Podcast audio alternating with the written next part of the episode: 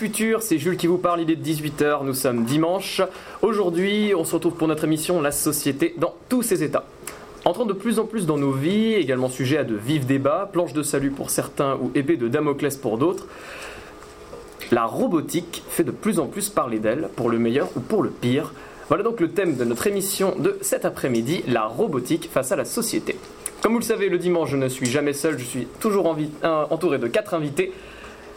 Aujourd'hui ne déroge pas à la règle. Merci d'accueillir bien fort nos quatre invités. Bonjour, merci.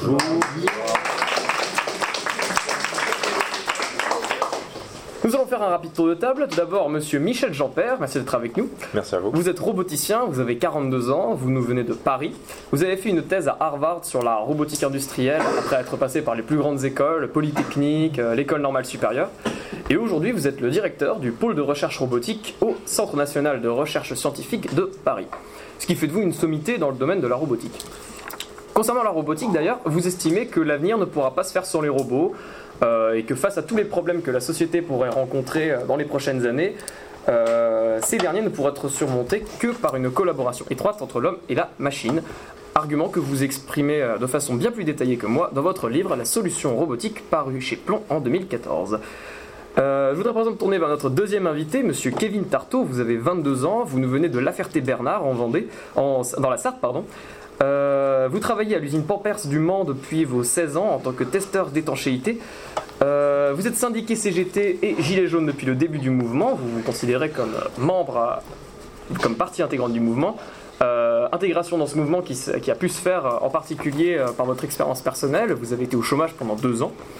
Euh, concernant la robotique, vous êtes vous, vous estimez que cette dernière est un désastre humain en raison de tous les licenciements que celle-ci occasionne et que ce n'est pas une solution durable. Vous parlez aussi par expérience personnelle en ayant vu nombre de vos collègues renvoyés pour voir leurs travaux, rempla- leur travail remplacé par des robots. Je voudrais présenter tourner vers Monsieur François Marouin. Vous avez 51 ans. Vous, venez, euh, vous, vous êtes le maire euh, Les Républicains de Deauville. Euh, vous avez fait 20 ans de mairie et vous êtes actuellement en campagne pour un sixième mandat, donc euh, bonne chance à vous. Euh, vous, avez fait, vous êtes passé par l'Institut de sciences politiques de Paris avant de passer par l'École nationale d'administration. D'ailleurs, vous êtes ressorti major de l'agrégation de sciences politiques, donc félicitations à vous. Euh, concernant la robotique, vous estimez que cette dernière est une opportunité assez inespérée pour la France de remonter sur les planches de la scène mondiale. Et euh, l'un de vos projets, notamment pour votre, pour votre ville, serait de remplacer tous vos employés municipaux par des robots, puisque vous estimez que ces derniers font des tâches trop difficiles. Noble cause. Je voudrais maintenant tourner vers notre dernier invité, monsieur Jean-Marie Musk. Vous avez 48 ans, vous nous venez de Toulouse, vous êtes le PDG de Poltronnet Sofa France. Vous avez commencé en tant que simple couturier, si je puis dire, avant de gravir les échelons pour finir président-directeur général. Bravo. Et vous êtes, euh, concernant la robotique, vous estimez que cette dernière va détruire cette qualité du fait main et va faire perdre son âme au produit, comme en témoigne votre slogan Poltrone sofa artigiani de la qualità. Euh, je vais à présent vous expliquer, vous expliquer le déroulement du débat. Vous allez, vous allez euh, répondre aux questions des auditeurs qui ont, qui ont pu être posées via Twitter. Nos auditeurs ont également posé leurs questions par téléphone pendant la semaine au 01 46 25 7002. Et vous allez bien sûr répondre aux questions du standard.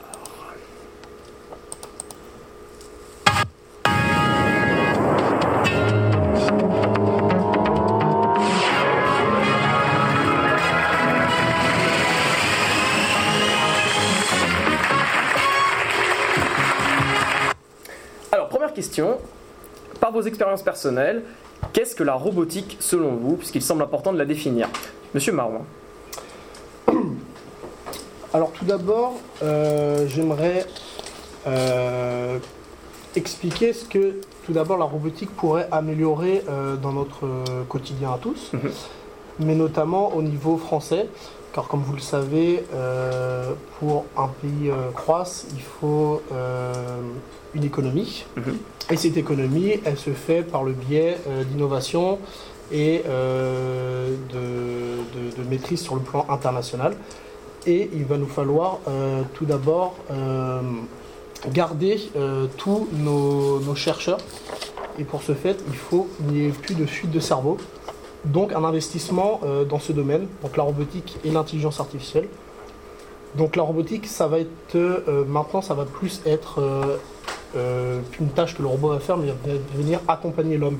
Mhm. Ça va être la machine qui va venir accompagner l'homme. Ça va être un prolongement de l'homme et euh, ça va permettre à l'homme de devenir meilleur, D'accord, pas forcément le remplacer. très bien. Euh, Monsieur Tartot, est-ce que vous aurez quelque chose à ajouter concernant cette définition ou est-ce que vous voudriez nuancer quelque chose? Euh, je trouve cette définition euh, assez exacte, euh, même si euh, la robotique, j'ai quelques doutes quant, à- quant au fait qu'elle puisse euh, améliorer euh, nos capacités au travail, Mhm. étant donné que ce serait euh, un investissement euh, extrêmement élevé. D'accord. Donc vous êtes assez en désaccord sur ce point-là avec euh, Monsieur Marron. Euh, les autres invités, est-ce que vous aurez quelque chose à rajouter? Est-ce que vous pensez que ces définitions correspondent bien? Est-ce que vous voudriez nuancer? Alors oui, moi j'aimerais bien rebondir sur ce que M. Tartot a, pu dire. Euh, Moi j'ai pu le remarquer du fait des recherches que j'ai pu faire avec mes collègues à Harvard. En effet, on, peut voir que c'est assez évident. hein. La robotique va augmenter la productivité de l'industrie et de, beaucoup d'autres domaines. hein. Je pense que mon, mon confrère ici devant moi euh, peut euh, témoigner de cela, que en effet si on arrive à, à remplacer euh, des ouvriers par des robots, que la productivité sera fortement augmentée. Malheureusement, il y a un débat, forcément, on va en parler, qui, qui- qui- qui se crée autour de cette problématique-là. Oui, bien sûr. ouais. C'est, voilà, qu'est-ce qu'on fait ensuite des ouvriers? Ça, c'est une question qui est assez importante et, et je pense que euh, c'est là-dessus qu'il faut se concentrer. Mais on peut partir du fait que c'est sûr à 100% que les robots sont déjà là. Ils vont euh, remplacer les humains dans les tâches euh, faciles. Mhm. Euh, voilà, c'est une évidence pour moi.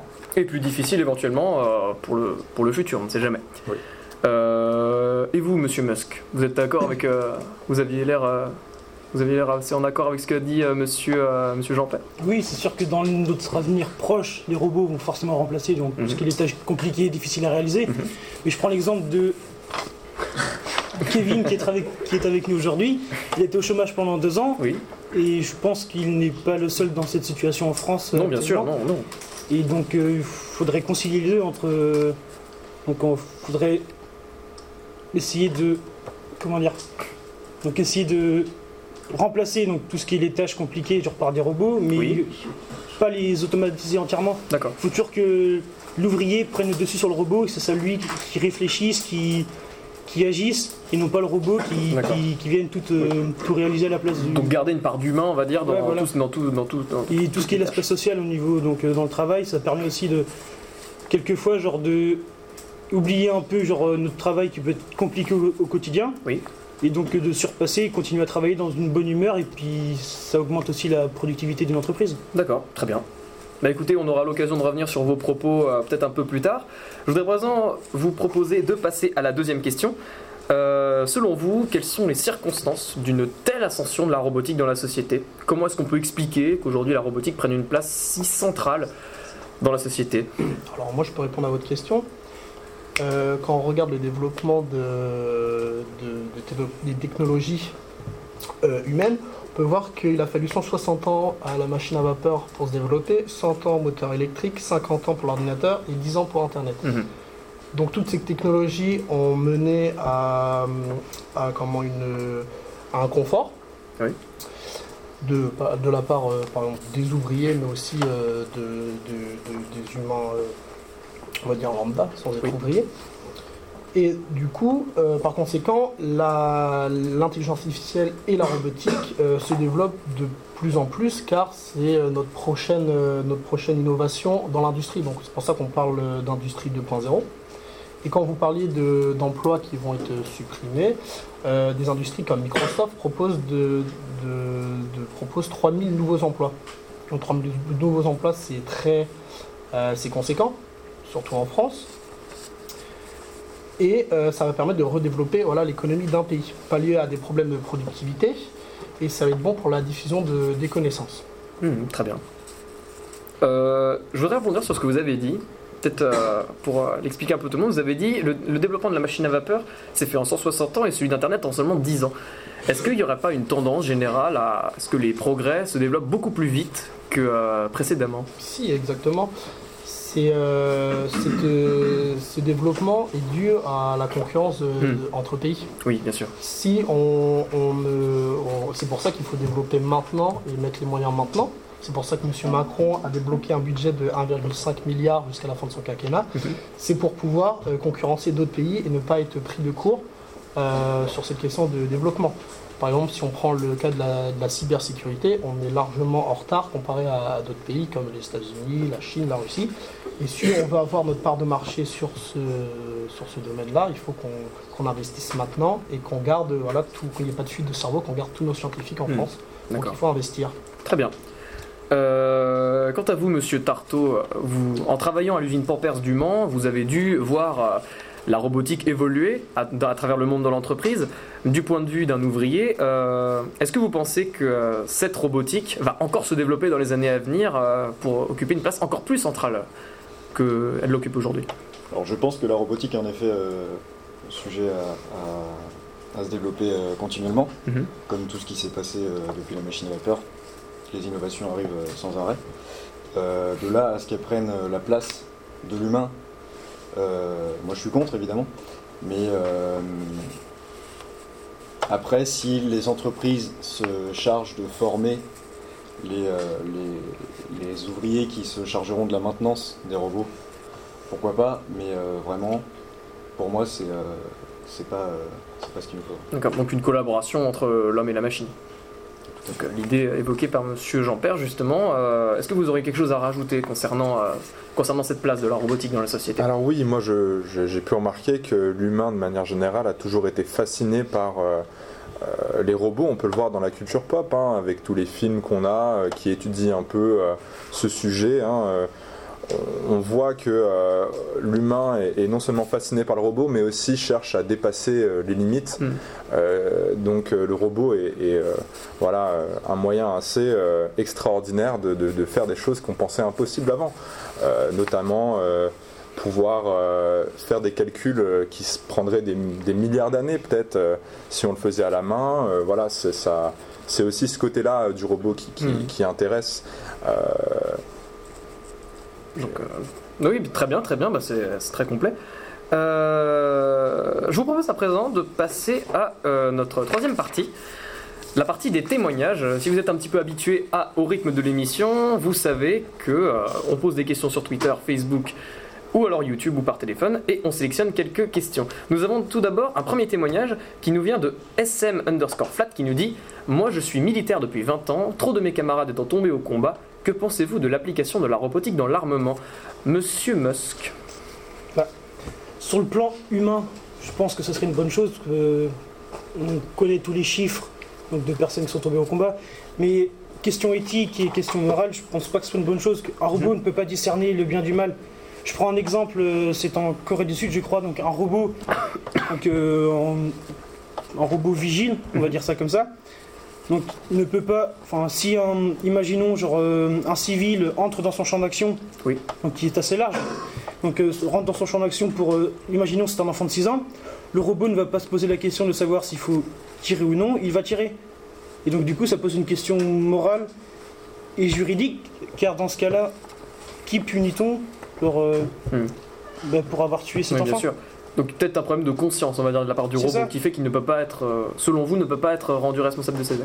Non, on peut pas. D'accord. Ben, on aura l'occasion de revenir sur euh, cette question. Alors j'aimerais bien, excusez-moi, j'aimerais bien rebondir Oui, sur ce que vous dites. Euh, je trouve ça assez intéressant que vous mentionnez le, le fait que euh, le robot euh, pourrait peut-être euh, euh, voilà, tuer un civil dans une certaine situation.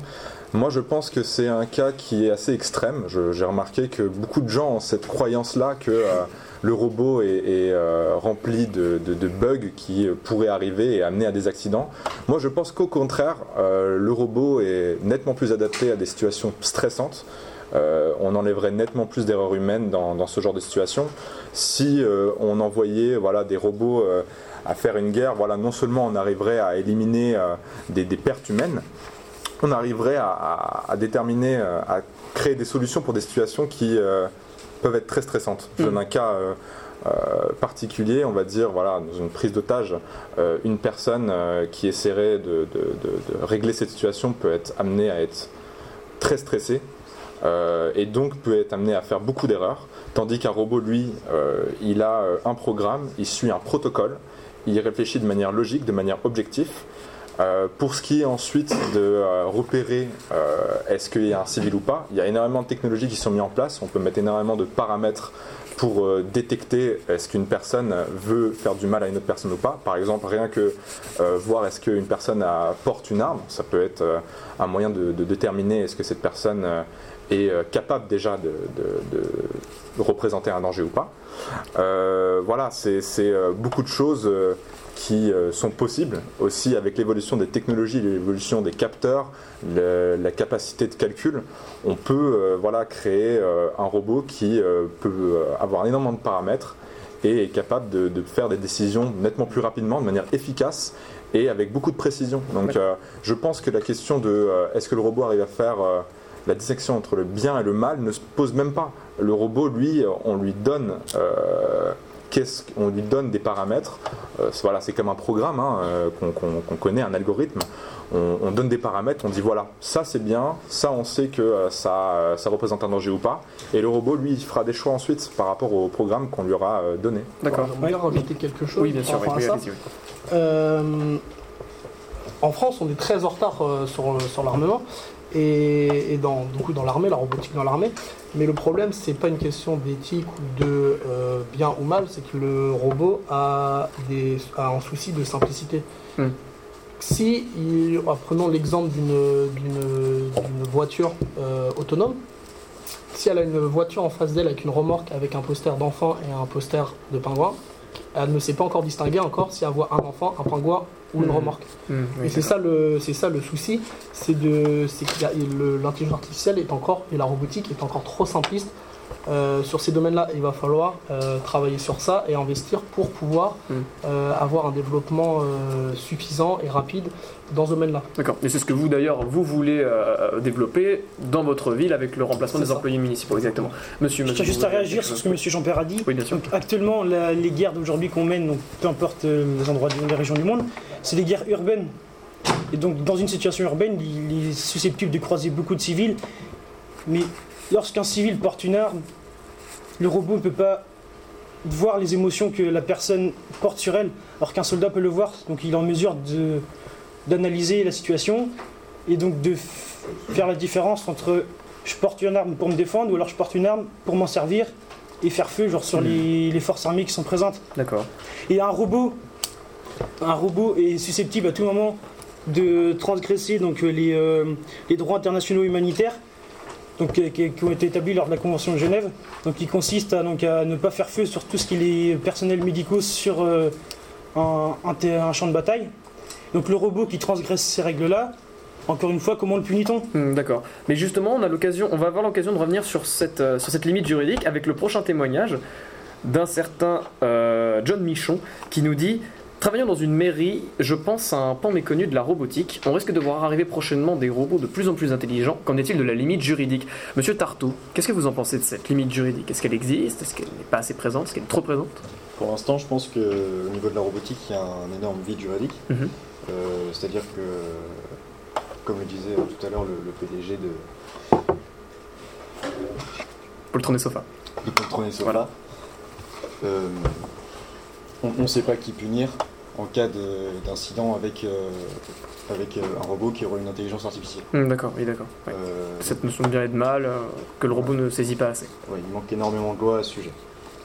D'accord, oui. Moi, je pense que déjà, euh, vous avez une vision assez pessimiste euh, des capacités d'un robot. Euh, il faut déjà partir du fait que le robot, il fera nettement moins d'erreurs qu'un humain. Et même dans certains cas euh, humains, on peut voir que la question éthique se pose aussi. On a du mal aussi à discerner si une personne est en tort ou pas dans, certaines, dans certains cas. hein. C'est surtout euh, le robot fera des choses mal ou bien, c'est ce qu'on lui aura dit de faire. Si on lui apprend à faire des choses bien, il fera des choses bien, c'est comme un enfant. Peut-être du coup, cette, euh, peut-être cette grosse différence qui existe entre l'homme et la machine, c'est que la machine n'est pas biologique. Peut-être La machine n'a pas de, ne fonctionne pas absolument pas de la même manière.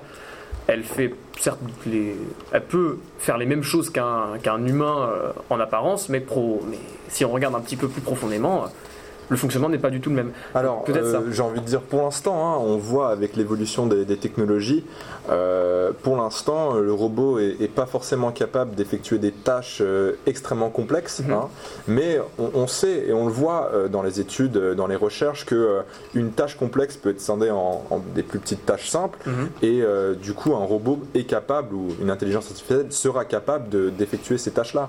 On voit aussi avec l'évolution des processeurs qui suit la loi de Moore que euh, dans un, avenir proche, on va pouvoir euh, avoir des ordinateurs quantiques qui, Mhm. eux, on va avoir une capacité et, et ouvrir beaucoup plus d'options. Oui. Et donc là, on, on sera capable de- de- de- d'augmenter euh, les, les possibilités, euh, de, de- d'apporter des solutions concrètes euh, et faire ce qu'on pensait était ce qui était impossible, avant. Impossible autrefois. Voilà, D'accord. tout à fait.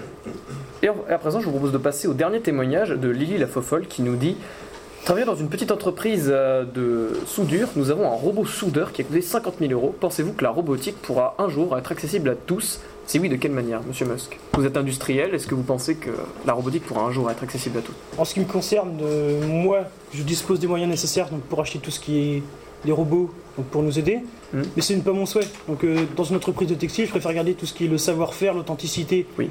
donc, euh, de ce qu'on réalise, de ce qu'on vend. Mais effectivement, dans les petites entreprises qui n'ont pas forcément les moyens, ils ne peuvent pas se permettre donc, d'acheter tout ce qui est des robots. 50 000 euros, c'est pas, ce n'est pas rien. Oui, bien sûr. Et donc du coup, le fossé entre les petites et grandes entreprises va de plus en plus euh, s'élargir. Et donc euh, ensuite, il sera sûrement trop tard pour les petites entreprises. Entre donc, ceux euh, qui ont l'argent pour s'acheter les robots et ceux qui n'en ont pas assez. C'est ça, donc ceux qui n'ont pas les fonds nécessaires vont peu à peu s'éloigner donc, euh, donc, euh, des grandes entreprises, vont perdre des clients et ne pourront jamais se réinsérer donc, euh, dans le monde donc, euh, du commerce actuel, Oui. car ben, tout est dirigé par l'argent. Mhm. Et au final, ces petites entreprises vont couler, il ne reste- il restera plus que les grandes entreprises. Je trouve ça dommage pour des, dans des petites régions où les, grandes entreprises ne veulent pas s'installer, Oui. mais que les petites entreprises ne puissent pas se développer et permettre eux de faire leur propre, propre marché. D'accord, très bien. Alors par rapport à ça, euh, d'après un sondage de l'IFOP, il y aurait 75% des chefs d'entreprise qui seraient pour et seulement 46% des employés contre. Alors à, à l'époque euh, de la charrue, il n'y avait pas d'institut de sondage, mais quand on a proposé les premières machines agricoles, euh, j'imagine que tout le monde, beaucoup d'a- d'agriculteurs étaient contre, Mhm. mais au final, ça s'est avéré bénéfique pour, le- pour le développement de, de l'agriculture. Donc je pense que ça serait également la même chose pour euh, les industries françaises. D'accord, très bien. Après, l'agriculture, c'est quand même un métier à part qui nécessite beaucoup de temps. Mm.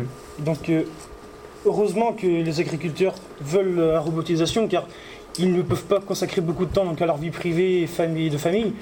Donc, dans certains métiers, ce serait intéressant d'utiliser donc, tout ce qui est les machines, les robots.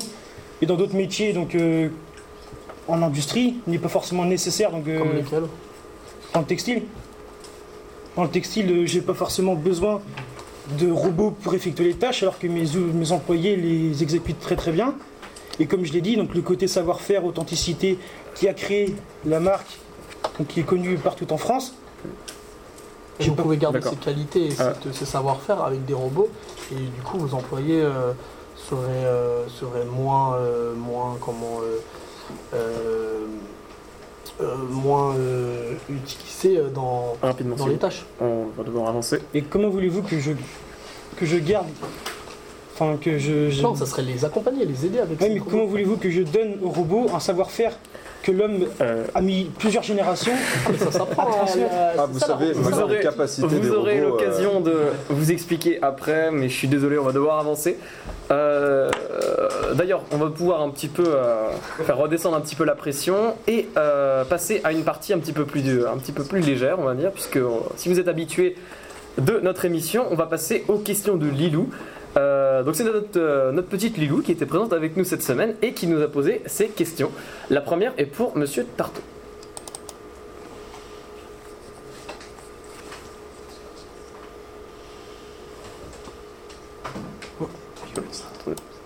Ah non, ça t'avait pas allumé. Batterie 70%. Connecté à N2. Alors moi j'aimerais juste... Disait qu'il était robot gentil, des robots méchants. Est-ce qu'il existe des robots gentils et des robots méchants, monsieur Tarto Euh, non, il n'existe que des, des personnes éventuellement euh, gentilles ou méchantes qui pourraient programmer ces robots. D'accord. Oui, tout à fait, ça c'est euh, un sujet assez intéressant. Euh, moi je pense qu'il faut faire la distinction entre euh, le robot et l'utilisateur du robot. hein. C'est c'est, assez flagrant, on peut le voir. hein. Un ordinateur euh, en soi ne représente pas un danger, mais euh, mis dans les, euh, entre les mains d'un hacker euh, Mhm. peut être une arme redoutable. hein. D'accord. On va passer- maintenant passer à la deuxième question, qui est pour monsieur Marron. Est-ce qu'il existera un jour un robot capable de jouer dans les films? Alors tout ça, ça va dépendre de, bien sûr euh, de notre euh, investissement et de notre envie euh, de vouloir euh, de la robotique en France. Alors là, ça va passer par, euh, par du juridique. bien sûr, on est connu en France pour, pour- quand il s'agit de, de- de juridique, d'aller loin dans, dans nos lois Mhm. et du coup de peut-être bloquer certaines, certaines possibilités Mhm. Mais je ne vois pas pourquoi ça, ça ne se produira pas. De toute façon, euh, qu'on le veuille ou non, euh, cette, euh, cette intelligence artificielle ou cette robotique euh, se, fera, se fera bien évidemment. D'accord, très bien. Troisième question, qui est pour monsieur Musk. Un canapé est un poltron de sofa. Est-ce qu'il aurait été différent si c'était un robot qui l'avait fabriqué? Alors différent en soi, non, parce que le produit fini donc serait le même, mais c'est tout ce que nous voulons faire passer donc à travers notre savoir-faire, etc. Quand on vous achète un canapé chez nous, vous savez que nos employés ont mis du temps à le concevoir. Oui. Et ça fait, la- ça fait des générations qu'on essaye donc de transmettre donc, tout notre savoir-faire. Mhm. Donc grâce à ce canapé que vous achetez, vous savez d'où il vient. Et c'est pour cela que vous les achetez. Après, il y a- y, deux types de, de secteurs. hein. Si vous voulez des, des canapés euh, moins chers, parce que du coup moins de main-d'œuvre, il y aura. Et après, si quelqu'un veut un canapé euh, artisanal, voilà, fait par, euh, par des ouvriers qualifiés, Hmm. il y en aura. Il y aura Oui, il y en a pour tout, marchés. il y en a pour tout le Ça monde, on oui, différents. Je pense pas que la robotique va tuer votre marché. D'accord. Et enfin, une dernière question, vous allez avoir l'occasion de parler, monsieur Jean-Père. La dernière question est pour vous. Est-ce vous pourriez inventer un robot capable de ranger ma chambre? Ou est-ce que ça existe déjà? Alors ça c'est une euh, très bonne question. Donc euh, oui, moi je, on le voit, hein, ça existe déjà avec euh, les petits robots aspirateurs. voilà, ils sont déjà dans les maisons, ils sont déjà présents chez les familles. Ils sont en train déjà d'aspirer euh, le sol gentiment. Même chose pour tondre le gazon. C'est pas une chambre évidemment, mais je pense que euh, ça sera pas du tout un souci. hein. D'accord. Très bien. Euh, on, est en train de développer des robots euh, qui sont capables de, de- de manipuler des objets. Donc, euh, ranger une chambre, euh, pour moi, est une tâche assez facile. Euh, je ne vois pas euh, qu'est-ce qui empêcherait de créer un robot euh, Hmm. qui serait capable de faire ça. D'accord. Très bien. Et ben, à présent, on va passer à la dernière partie, euh, qui est euh, la partie un petit peu la euh, réponse rapide. Vous allez devoir faire une réponse rapidement, en 20 secondes chacun, pour exprimer quel est l'avenir pour la robotique. Monsieur Jean-Père, L'avenir pour la robotique l'avenir pour la robotique en 20 secondes, top chrono. En 20 secondes? Oh là là, vous allez vous me poser un sacré. euh, Bon, euh, oui, j'ai pas de temps. Alors, moi, je pense que euh, l'avenir est lié aux robots. Et ça, c'est sûr. Dans le futur, on aura des robots. Mhm. Euh, le robot fera partie de notre quotidien, qu'on le veuille ou non. En fait, là, euh, la question qu'il bon. faut se poser, c'est euh, est-ce que euh, les gens sont prêts? Il faut faire évolu- évoluer les mentalités et adapter euh, la société pour euh, ces robots qui sont en train d'arriver. D'accord, très bien.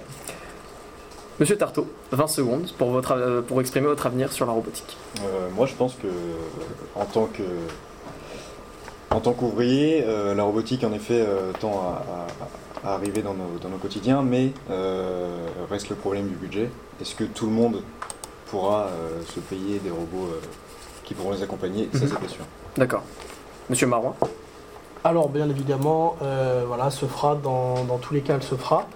Euh, ça sera un moteur de croissance pour la France, donc euh, à peu près 20% de productivité en plus. Mhm. Ça va créer de la concurrence industrielle, donc euh, la, la robotique, euh, le développement futur voilà, de la robotique euh, est encourageant et, euh, et je ne me fais pas de soucis sur euh, ce domaine. Très bien. Et enfin, monsieur Musk Et moi, je suis pas totalement fermé contre l'intégration des robots dans l'industrie. Il faut que ça se fasse d'une manière progressive. Il faut qu'il y ait une transition, il faut qu'on puisse euh, donc concilier entre donc, le savoir-faire donc, de nos employés actuellement et la transmission de connaissances à ces nouveaux robots. Très bien. Eh bien écoutez, merci à tous d'avoir été avec nous. Euh, merci aux auditeurs également d'avoir été euh, si euh, productifs au niveau des questions. Je rappelle le livre du, euh, je rappelle le titre du livre de Monsieur Jean-Père, La solution robotique, paru chez. Plomb en 2014. C'est trop aimable. Vous pouvez aussi désormais poser vos questions au, sur Twitter, Facebook, YouTube ou par téléphone au 01 46 25 7002. Ce qui, des questions qui porteront sur ce thème, les voitures autonomes face à la société. Merci encore et à la semaine prochaine. Salut, c'était. Jules.